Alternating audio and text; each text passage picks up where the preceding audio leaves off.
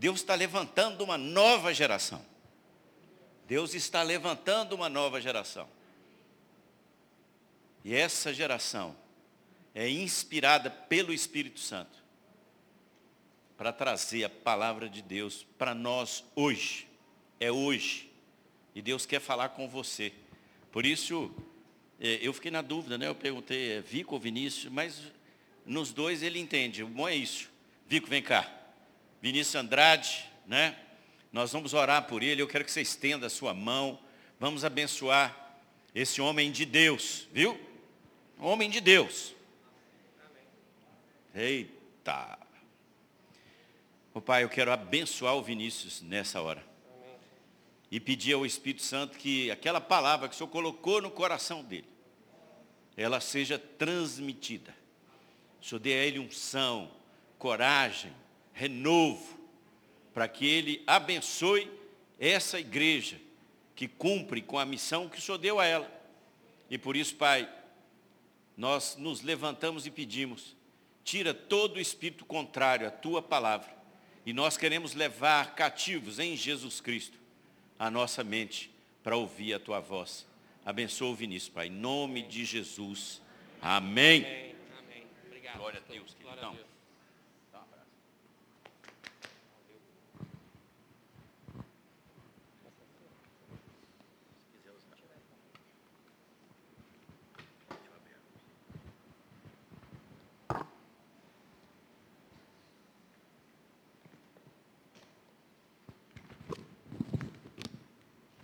Bom dia, igreja. A paz do Senhor. Vamos tirar a máscara para ficar melhor de vocês me ouvirem. É com muita alegria que eu estou aqui mais uma vez. Eu amo esse culto de integração. É muito legal quando a gente vê as gerações se reunindo em torno de um mesmo propósito, que é glorificar, que é exaltar o nome de Deus. Eu acho isso tão tremendo, tão maravilhoso. E o pastor Henrique ele disse que uma nova geração está surgindo, que pessoas aqui estão é, buscando a Deus, gente nova chegando, mas fruto disso também são as gerações antigas que prepararam e continuam preparando um caminho de ensinamento, de preparar essa nova geração. E eu sou muito grato a Deus pela liderança dessa igreja. Eu queria deixar isso aqui no início e honrar a vida de todos os nossos pastores, lideranças que investiram em nossas vidas, desde o DINC e até nos, no, em outros departamentos, para que a gente pudesse estar aqui hoje também falando da palavra de Deus. Contar uma história rapidinha do pastor Henrique, já falamos para ele, mas quando a gente começou no curso de noivos, eu e Ju, é, a, a gente não. Os, a, os, pais da Ju eles não são dessa igreja, e a Ju chegou na casa dela e falou: Ô oh, mãe, a gente está começando um curso de noivos lá na IMC, e o nosso líder, o nosso pastor é o Henrique. Ele foi diretor lá do Magno, e a mãe da Ju ela trabalhou no Magno, ainda trabalha por muito tempo. E, e aí ela perguntou, você conhece? Aí a Claudinha, a mãe da Ju, falou, claro que eu conheço, eu trabalhei com ele por muito tempo. E glória a Deus, hein, filha? Glória a Deus que Ele é o líder de vocês, porque durante todo o nosso ambiente de trabalho, Ele foi um exemplo de homem de Deus, um homem que sempre buscou valorizar a família, sempre buscou valorizar a esposa dele, a Denise. Então eu tenho plena confiança que esse curso será uma bênção. Isso marcou muito a minha vida, porque o exemplo do pastor, ele não é só aqui na igreja. Porque se lá fora, se o exemplo dele tivesse sido outro, talvez a mãe da Ju ficaria bem desconfiada, né? Não, filha, não faz o curso de noivos com esse cara não, porque lá fora eu conheço como que ele é. Então o exemplo lá fora é que nos arrasta, é que nos constrange, é que nos motiva realmente a viver uma vida dedicada ao Senhor. Amém? A palavra não é sobre isso, sobre isso, mas como o pastor me apresentou aqui, eu lembrei dessa história e talvez no final vai até fazer sentido com a mensagem que nós vamos falar aqui hoje. E pessoal, nós temos falado durante esse mês, aliás, é o tema do ano aqui da nossa igreja sobre esperança, o ano da esperança. Neste mês temos pregado sobre isso e nós já vimos que em outras pregações que a esperança ela está baseada naquilo que Deus já preparou para nós, nas promessas de Deus, nós já vimos também que as circunstâncias, às vezes elas podem roubar a nossa esperança. Já vimos como tomar posse dessa esperança. E hoje eu quero caminhar aqui para um ponto, para um tema que é o seguinte: como expressar esta esperança? quais são os frutos de quem vive na esperança. Amém? Se você sair aqui, gente, terminou o culto, você saiu na rua, dobrou a esquina, e uma pessoa te para e te pergunta assim: qual a razão da sua esperança? Qual seria a sua resposta? Debate pronto, sem muito tempo para pensar. Você teria uma resposta certa e rápida para essa pergunta? Qual a razão da sua esperança? Abram comigo em 1 Pedro 3,15.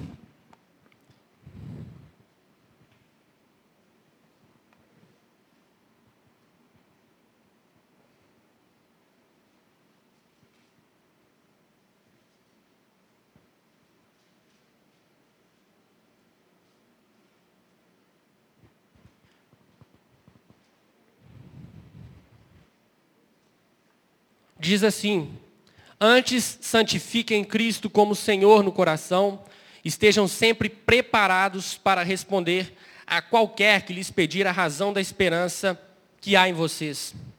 Queridos, a Bíblia está nos instruindo que nós precisamos estar preparados para responder qual é a razão da nossa esperança. Nós precisamos viver como quem tem esperança. Precisamos saber qual é a razão da nossa esperança. Será que isso, será que isso queima em seu coração? Será que isso está bem vivo em seu coração? Porque se é uma esperança sem convicção, sem muita certeza, logo ela se perde e assim a gente desanima de novo. Mas se é algo convicto, nós estaremos prontos para responder qual é a razão da nossa esperança. E a razão da nossa esperança é Cristo Jesus. Assim como foi falado aqui na tradução da música que as meninas dançaram. Não é na com base nas coisas terrenas, mas é naquilo que está por vir. É a esperança em Cristo, ressurreto, aquele que deu a vida por nós. Essa é a razão da nossa esperança. E antes de caminhar aqui nesta mensagem, eu queria apenas reforçar um conceito sobre esperança. Talvez isso já tenha sido falado, mas eu gostaria de reforçar com vocês nesta manhã. E está lá em Romanos capítulo 5. Nós vamos ler dos versículos 1 ao 5.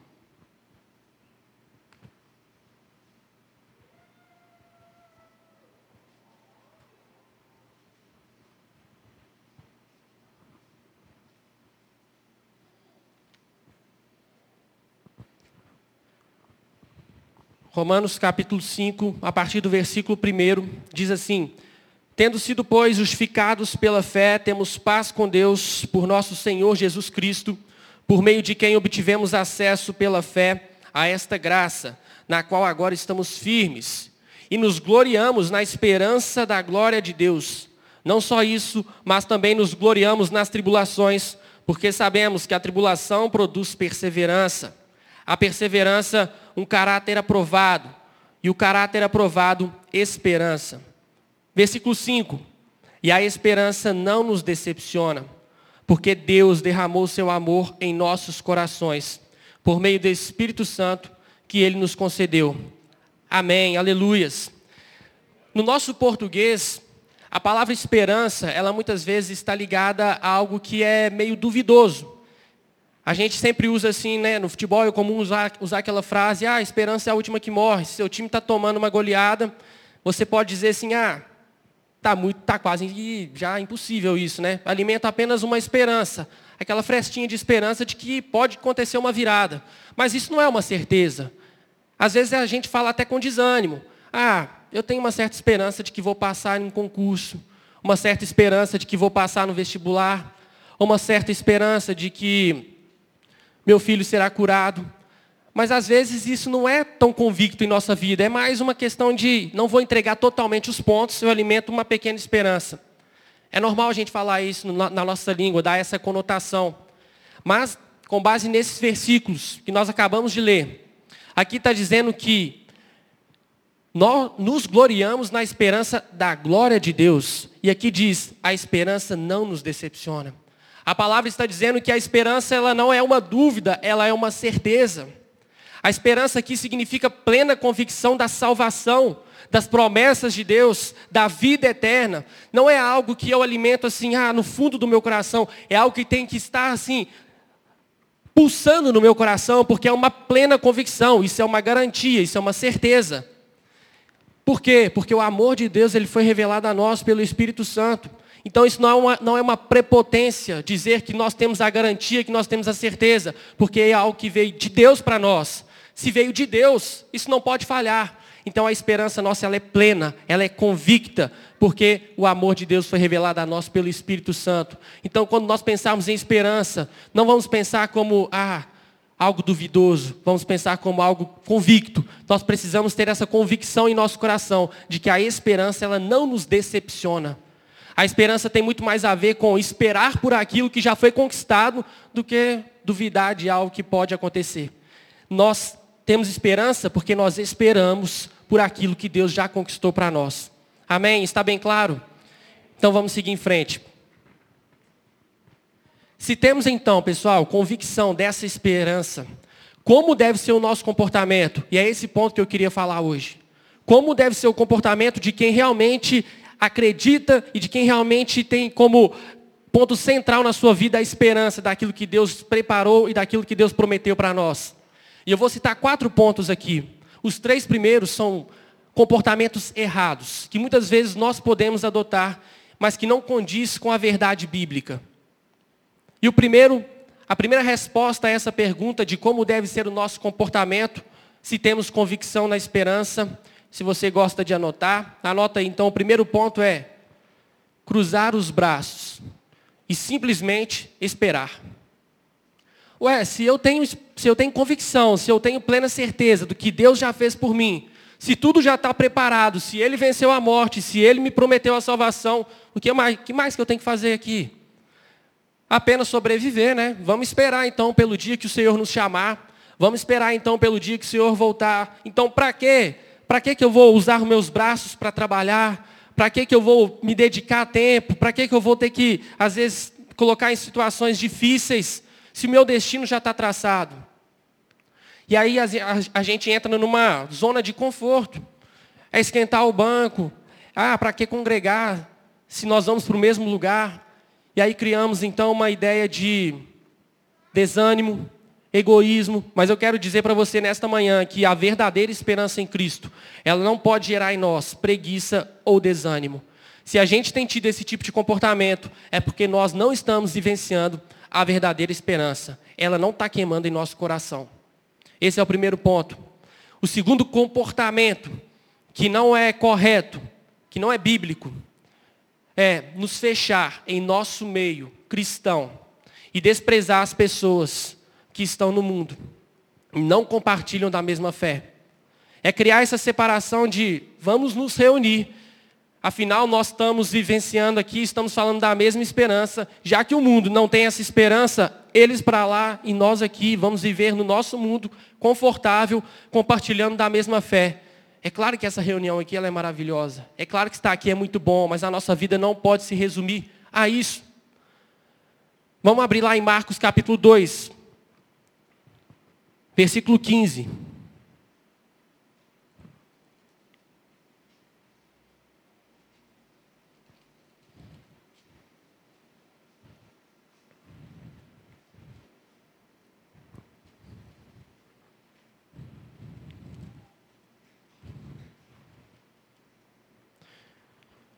Marcos 2, cap... Marcos 2, versículo 15.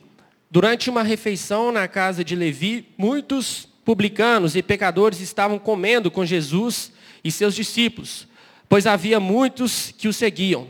Quando os mestres da lei, que eram fariseus, o viram comendo com pecadores e publicanos, perguntaram aos discípulos de Jesus: Por que ele come com publicanos e pecadores? Ouvindo isso, Jesus lhes disse: Não são os que têm saúde que precisam de médico, mas sim os doentes. Eu não vim para chamar justos, mas pecadores. Queridos, Jesus se assentava com os pecadores, com os publicanos, com as pessoas que eram rejeitadas, com as pessoas que elas eram consideradas inválidas pelos mestres. E aqui Jesus está falando, eu não vim para chamar justos, mas não porque eles eram justos, é porque eles se sentiam justos, eles se sentiam acima dos outros. E esse é um erro que nós não podemos cometer, nos sentir melhores do, do, que os outros. Porque não se trata de nós, mas do que Cristo tem feito em nós. E essa é a diferença, para que tenhamos comportamentos diferentes do que o mundo tem lá fora. Não é porque eu sou melhor do que eles, é porque eu tenho buscado renunciar todos os dias. E é isso que nós temos que buscar. Então, nesse segundo tempo, nesse segundo ponto, diz que uma verdadeira esperança em Cristo, ela não pode gerar em nós egoísmo ou indiferença com as pessoas que estão lá fora. E caminhando para o terceiro ponto, o comportamento que muitas vezes nós temos é entrar em conflitos em defesa da nossa fé de forma prepotente. Às vezes nós queremos entrar em conflitos simplesmente para ganhar uma discussão, simplesmente para mostrar que sabemos mais. E às vezes você vai até ganhar discussão, mas o que vale ganhar a discussão e perder aquela vida? Então que Deus possa nos instruir a ter sabedoria também para saber o momento de ficar calado, o momento de dar uma palavra, um momento para a gente não realmente não ser intimidado, mas que a nossa fé esteja baseada sempre no amor e não na ideia de competição. Nós não estamos competindo com o mundo lá fora. Nós precisamos sempre agir em amor.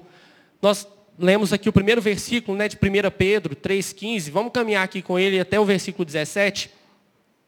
1 Pedro, capítulo 3. A partir do versículo 15. Nós já lemos o 15, vamos ler de novo para entender o contexto. Antes, santifiquem Cristo como Senhor em seu coração, estejam sempre preparados para responder a qualquer pessoa que lhes pedir a razão da esperança que há em vocês. Contudo, façam isso com mansidão e respeito, conservando boa consciência, de forma que os que falam maldosamente contra o bom procedimento de vocês, porque estão em Cristo, fiquem envergonhados de suas calúnias. É melhor sofrer por fazer o bem, se for da vontade de Deus, do que por fazer o mal. Existe uma forma, gente, existe uma forma de dialogar, existe uma forma de anunciar essa esperança. E não é provocando contendas, não é entrando em discussões que não vão levar a lugar nenhum. Então, nesse terceiro ponto, a gente entende que uma verdadeira esperança em Cristo, ela não pode gerar em nós prepotência. Ah, nós conhecemos a palavra, eles não, então vamos passar por cima, vamos atropelar. Não, não é assim. E o quarto ponto, que aí é a resposta certa, que aí é o alvo que nós devemos ter em nossa vida. O quarto comportamento para essa pergunta, se temos convicção da nossa esperança, qual deve ser o nosso comportamento? E o ponto é, testemunhar através da nossa vida comportamentos que despertem outras pessoas para esta esperança. Nós precisamos ser influenciadores. E aqui eu não estou falando de necessariamente de redes sociais, de você ter lá milhares de seguidores. Se você se dá bem nas redes sociais, amém, que você utilize esse espaço também para ser um influenciador para a glória de Deus. Mas se você não se dá bem com as redes sociais, você tem outros campos para se tornar um influenciador. O ambiente onde nós somos colocados, ele precisa ser mudado. Já parou para pensar? Já parou para se perguntar por que, que você estuda exatamente nessa escola? Por que, que Deus te colocou exatamente nesse trabalho? Há um tempo eu estava bem aflito assim, em relação ao meu local de trabalho, se é lá ou não que eu deveria estar. Eu conversei isso com o Léo. E ele falou assim: começa a tomar posse desse ambiente, começa a chegar a orar e falar assim: aqui existe um servo de Deus, aqui as coisas vão mudar, por mais que pareçam difíceis. Então, aquilo lá não é por acaso. Nós fomos colocados, estabelecidos em uma família, em uma cidade, em um bairro, tudo com um propósito. Nós precisamos tomar posse desse ambiente, porque ali há um embaixador de Cristo, porque ali há um servo de Deus. E se ali há só você, esse ambiente pode ser modificado, porque você ali com o Senhor, você é a maioria. As portas do inferno elas não, elas não irão prevalecer, porque ali existe um representante de Cristo. Então tome posse. Nós precisamos tomar posse de onde nós somos estabelecidos. E não deixar com que o ambiente nos intimide, com que o ambiente possa nos sufocar, ou pelo contrário, ou pior ainda, quando o ambiente influencia o nosso comportamento. E aí passamos a nos comportar da mesma forma que o mundo comporta. Então esse é o quarto ponto e é o ponto que nós precisamos é, deixar acender e aflorar na nossa vida. Nós não podemos deixar perder o nosso chamado missionário. É claro que tem pessoas que têm mais facilidade para o evangelismo, mas às vezes nós queremos segmentar assim a nossa vida cristã. Ah, eu fui chamado para ser mestre. Eu fui chamado para ensinar. Eu não fui chamado para pregar. Queridos, mentira. A Bíblia chama a todos, é um chamado universal. E de pregar o evangelho a toda criatura. Isso não era para algumas pessoas, para todos nós que fomos encontrados em Cristo. Esse é o nosso chamado. Quando foi a última vez que o nosso coração ele queimou para falar de Jesus? Qual foi a última vez que o nosso coração queimou para orar por alguém no nosso ambiente de trabalho? Qual foi a última vez que o nosso coração queimou para orar por algum colega de escola, de faculdade, para dar uma palavra? Quando foi que nós tomamos posse que a nossa empresa seria mudada pelo poder de Deus? Que as pessoas que estão ali seriam, é, teriam um coração transformado? Quantas oportunidades nós temos perdido? Ao longo do nosso dia nós encontramos com tanta gente, são tantas pessoas que passam ao nosso redor. E se a gente não tivesse esperança bem ardente no nosso coração, nós vamos viver um dia como se ele fosse qualquer outro. Mas se a esperança queima em nosso coração, todos os dias nós vamos acordar como se fosse o último. Como se a gente tivesse a necessidade de falar do amor de Deus para quem for, para quem aparecer no nosso lado. E não é aquela frase, ah, é, pregue se necessário, use palavras. Não, use palavras e comporte-se também. A palavra fala para a gente realmente falar, a gente precisa falar, a gente precisa se comportar. São palavras e atitudes. No meu segundo ano de, de ensino médio, no colégio, eu era uma fase que eu estava vivendo assim, de uma forma muito incrível, muita sede, e essa esperança queimando muito forte em meu coração. E eu tava, participava de um clubinho, muitos aqui, né, os jovens, é, participam ou já participaram de um clubinho, seja na escola ou na faculdade.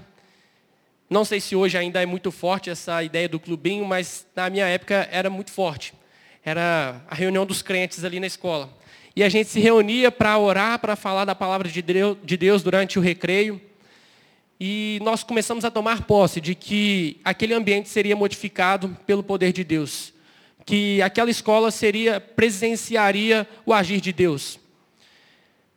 E com o coração queimando, uma das ideias que nós tivemos é fazer uma cartinha, escrever uma cartinha para os professores e colocar um versículo, falar do amor de Deus naquela cartinha e colocar um bombom como forma de agradecimento, de honrar a vida deles também.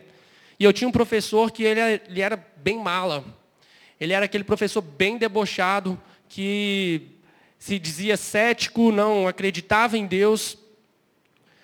E a gente entregou, eu entreguei essa cartinha para ele, com os versículos, com o bombom. Ele apenas disse obrigado e foi embora. E outra vez na escola eu encontrei com ele, no final da aula ele me chamou e falou assim, ô Vinícius, o que vocês fizeram ninguém nunca fez por mim. Eu nunca vou esquecer o que vocês fizeram por mim. Gente, não tinha nada demais ali. A gente não gastou. A gente não precisou ficar escrevendo um livro. Foi um, foi um recado simples, mas com uma motivação certa, que impactou a vida dele. Eu nem sei, eu nem sei qual foi a hoje como está a vida dele, mas tenho certeza que esse momento foi marcante, talvez foi uma semente ali que foi lançada no coração dele. Então, nós precisamos tomar posse. Outra vez também eu eu estava saindo da minha casa nessa mesma época e eu não lembro para onde eu estava indo, eu sei que eu estava esperando ou uma carona ou um táxi, não lembro, estava no portão de casa. E o Espírito Santo tocou no meu coração e falou assim: "Volta lá para sua casa e pega e pega a Bíblia". Eu pensei, mas não tem nada a ver eu pegar a Bíblia, eu não estou indo nem para a igreja, é, não vai fazer muito sentido eu levar a Bíblia.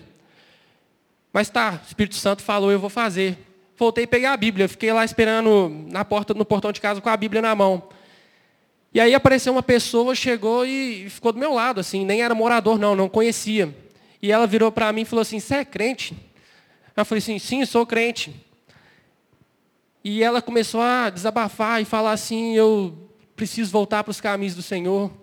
E eu pude dar uma palavra para aquela mulher, pude conversar um tempinho ali com ela. Não foi muita coisa, mas por conta de eu estar com a Bíblia, ela viu e logo se remeteu a, a Cristo, ao fato de ser crente, e por conta disso, de eu ter ouvido o Espírito Santo falando no meu coração, eu pude dar uma palavra para ela. Então, é andar assim conforme o Espírito Santo nos orienta e deixar com que essa esperança possa queimar em nosso coração. Em compensação, pessoal, na minha faculdade eu sempre foquei muito em fazer todos os estágios possíveis, em me preparar para ser o melhor profissional, mas eu não me atentei muito que ali seria o meu campo missionário.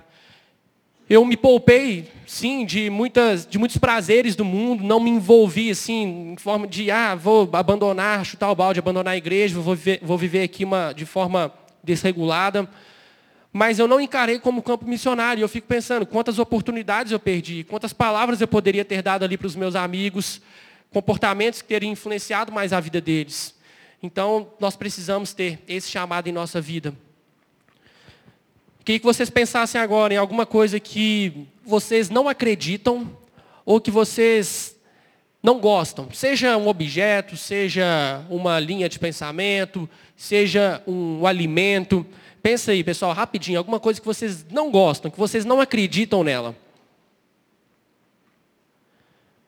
Quando eu estava fazendo esse exercício, eu pensei num palmito, sabe? Agora, o que vocês pensaram? O que vocês pensaram? Tenta vender isso para alguém. Pensa no alimento que você detesta, ou num objeto que você fala, não, para que, que isso foi inventado, ou numa linha de pensamento que você não acredita. Tenta vender essa ideia, isso para alguém. Talvez tenhamos aqui bons vendedores que ainda vão conseguir, né? Tem vendedor que consegue sempre nos, nos levar ali na lábia. Mas eu que sou um péssimo vendedor, se você me colocar para vender um vidro de palmito aqui no final do culto, se você me entregar cinco vidros, eu vou voltar com cinco. Eu não vou conseguir vender nenhum. Porque eu não vou conseguir falar bem daquele palmito, sabe, pastor? Cara, eu, eu não gosto de palmito, é o alimento que eu, que eu menos gosto. Eu não consigo nem colocar assim na boca, porque a textura para mim incomoda. Ontem é, fui fazer a degustação lá com, do casamento com a minha irmã, e a gente estava experimentando de tudo. Até coisa que eu não gostava, eu experimentei. Pepino, essas coisas, eu, eu consegui experimentar. Mas o palmito, não. O palmito não deu. Para mim, não desce. Não deu. Então, se... Gente, não tem como eu vender um palmito aqui. Sabe por quê? Porque vai ser mentira. Ambrosio, compra esse palmito maravilhoso, fresquinho, delicioso. Eu vou estar tá mentindo. Eu não vou conseguir falar com alegria. Eu não vou conseguir falar com motivação. Porque é impossível anunciar, gente aquilo que nós não acreditamos. É impossível anunciar aquilo que não queime nosso coração. E muitas vezes nós temos sido assim com Deus. Nós não temos anunciado o Senhor. Nós não temos pregado o Evangelho, porque isso não queima mais em nosso coração. Porque isso não tem sido uma verdade em nosso coração. E nós nunca conseguiremos transmitir uma mensagem de esperança se ela estiver apagada em nós. E quando eu olho para a igreja primitiva, meu coração queima tanto. Meu coração se inspira tanto naqueles primeiros cristãos, porque eu vejo através da vida deles sede, uma fome, uma convicção de pregar o Evangelho, independente das circunstâncias. Eu vejo corações queimando para anunciar o Evangelho. E a pergunta que eu faço é: como um grupo, um pequeno grupo de pessoas ali na Palestina, no primeiro século, conseguiu espalhar a mensagem da cruz, para que hoje, depois de dois mil anos, nós estivéssemos aqui em um contexto completamente diferente, falando do mesmo evangelho. É muito incrível. Gente, a comunicação era boca a boca, era no papel, não tinha WhatsApp. Como uma mensagem, num local tão pequeno, se espalhou de uma forma tão forte, que hoje o cristianismo é conhecido no mundo todo. Sabe por que eles tinham convicção naquilo que, naquilo que eles pregavam? Eles tinham convicção na ressurreição de Cristo. Eles, eles anunciavam Cristo ressuscitou e as pessoas ficavam incomodadas com aquilo. Mas pensa bem, por que eles mentiriam? Por que os apóstolos mentiriam que Cristo ressuscitou? O que, que eles ganharam com uma mentira? Se isso fosse mentira, tudo que eles ganharam foi perseguição, rejeição, tortura. Queridos, quem em sã consciência estaria disposto a morrer por uma mentira? Talvez esse seja um dos bons argumentos para simplesmente acabar com todas, com todas ah, os argumentos de que ah, não, é uma mentira que Cristo ressuscitou. Gente, não tem como. Não tem como os apóstolos terem morrido por algo que seria mentira. Eles, eles estavam morrendo, eles estavam sendo presos, torturados, porque eles tinham convicção na ressurreição e na obra de Jesus Cristo. E aí eu fico pensando na vida de Pedro. Como que Pedro, um cara que foi medroso após a prisão de Cristo, que, Jesus, que negou Jesus três vezes, como que esse cara se tornou um dos maiores pregadores? Como que esse cara se tornou uma pessoa que pregava com ousadia? Claro que pelo poder do Espírito Santo que operava nele e que colocou no coração dele uma convicção na obra de Jesus. Por isso a esperança dele era viva, concreta.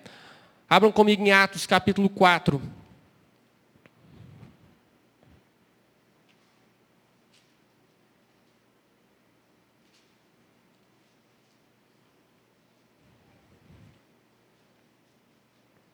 Nós vamos ler a partir do versículo 18.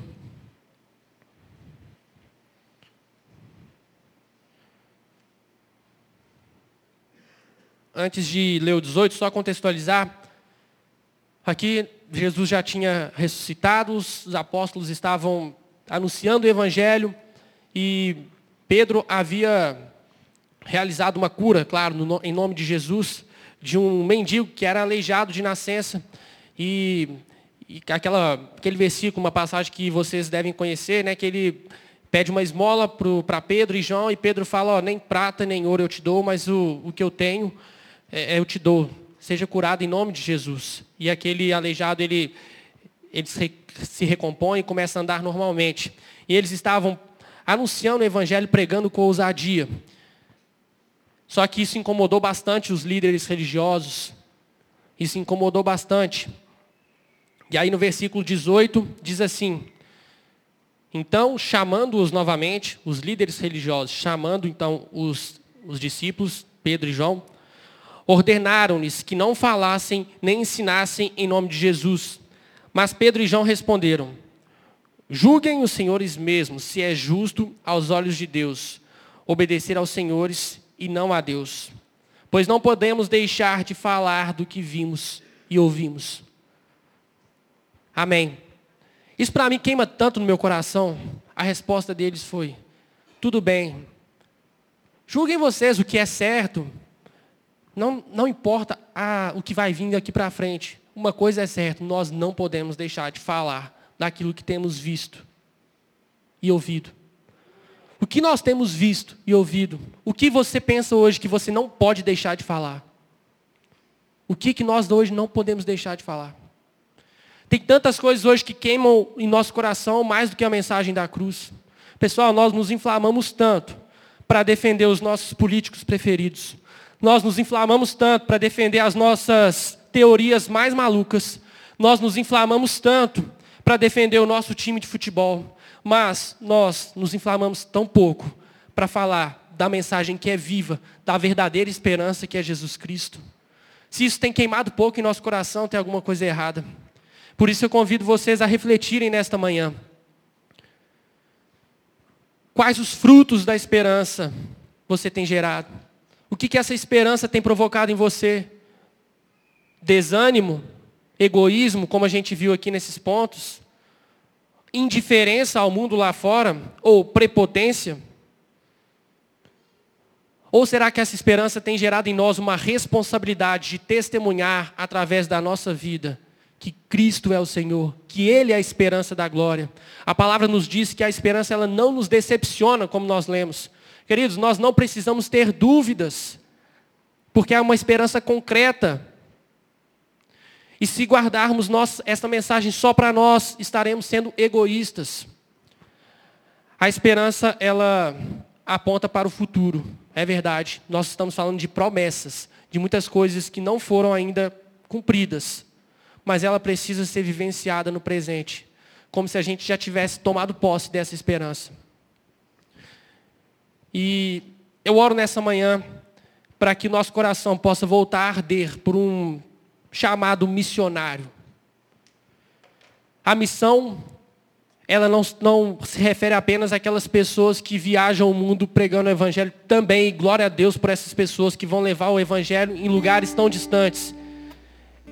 Em lugares em que a palavra do Senhor ela é censurada, em que não se pode falar abertamente do nome de Jesus. Glória a Deus, nós precisamos continuar enviando essas pessoas e talvez alguns de vocês aqui serão essas pessoas, serão esses missionários. Mas nós precisamos colocar em nosso coração um sentimento de que nós somos missionários no nosso local onde fomos estabelecidos. Queridos, Deus ele é tão maravilhoso, ele é tão perfeito, que ele nos coloca em diversas áreas. Se a gente perguntar aqui quais as profissões, quantas profissões diversas nós temos aqui. Mas eu te digo, se você for, se formou em engenharia, o seu objetivo de vida, além de ser um bom engenheiro, é testemunhar Jesus Cristo onde você está. Se você é um dentista, glória a Deus pela sua vida, pela sua profissão, seja o melhor dentista, mas não perca de vista que você é um missionário onde você foi estabelecido. Esse tem que ser o nosso objetivo maior, Porque se eu for, eu sou jornalista e eu quero ser o melhor jornalista, e eu estudo, eu busco isso. Mas se eu me tornar o melhor jornalista, isso não vai fazer total sentido na minha vida. Vai ser bom, mas não vai ter uma. A missão não vai estar completa. Agora, se eu for um bom jornalista, testemunhando a esperança que Jesus deixou para nós, a, a esperança que arde em nosso coração, aí sim eu vou estar cumprindo o meu chamado. Que o Senhor possa nos despertar nessa manhã. E enquanto a gente cantar aqui uma canção, que a gente possa refletir sobre isso. Amém?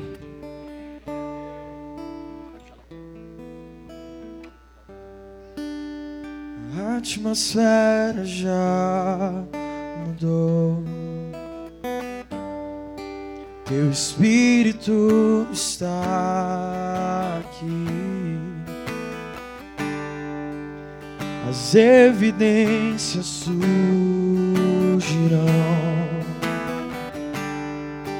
Teu Espírito está aqui. A atmosfera já mudou. Teu Espírito está aqui. As evidências surgirão. Teu Espírito está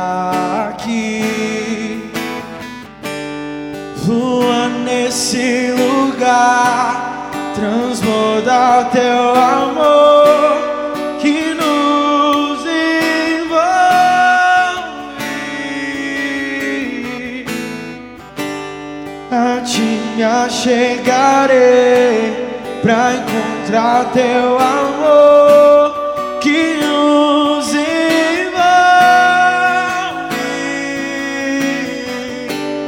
Flua nesse lugar, transborda teu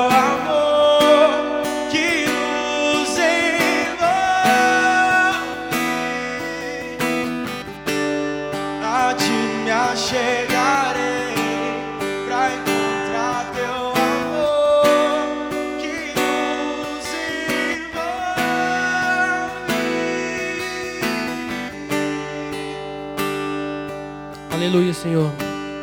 Pai, nós queremos ser envolvidos pelo Teu amor, Pai. Nós queremos nesta manhã, Senhor, ser despertados pelo Teu Espírito, assumir uma responsabilidade de testemunhar através das nossas vidas, uma esperança que motive outras pessoas a vivenciar também esta esperança. Uma esperança que não está baseada em coisas terrenas. Pai, na terra nós podemos ter tantas frustrações e nós não temos muitas garantias. Nós podemos perder o emprego, nós podemos não conseguir realizar todos os nossos sonhos, realizar viagens. Mas uma coisa é certa, nós temos uma esperança que não nos decepciona e essa esperança está em Cristo Jesus. Nós temos a esperança da salvação. Nada pode ser mais precioso do que isso. Nós temos esperança de que Cristo retornará para buscar a tua noiva, a tua igreja. Pai, nos perdoe por muitas vezes perdemos a expectativa da sua volta. Isso tem que ser algo que queime em nosso coração. Pai, nos perdoe pelo nosso egoísmo, por não proclamarmos a tua palavra, por muitas vezes, muitas vezes calarmos a nossa boca e, e aceitar o que o mundo diz lá fora. Senhor, nos desperta a um chamado missionário e que essa não seja uma responsabilidade transferida, mas uma responsabilidade assumida por cada um de nós que possamos, Deus, fazer a diferença aonde quer que o Senhor nos colocar, seja na faculdade, na escola, em nossa casa, no ambiente de trabalho, que ali possa ter mudança, que a gente possa tomar posse, que ali existe um servo de Deus que está disposto a orar, que está disposto a interceder por uma mudança no ambiente, Pai. Coloque, Deus, em nós este senso, Deus, de responsabilidade, Pai que a esperança possa queimar em nosso coração e ela possa frutificar, Deus, de forma que a gente possa caminhar para que outras pessoas, Deus, também conheçam dessa esperança. Que a gente não possa se omitir diante da palavra que foi falada aqui. Que a gente não possa se omitir diante da, de tudo que o Senhor fez e tem feito por nós. Levanta aqui, Deus, verdadeiros evangelistas, Pai, que vão falar com a sua vida, com seu coração, com palavras de tudo aquilo que o Senhor fez e tem feito por nós. Nós pedimos, Senhor, nesta manhã, em nome de Jesus. Amém.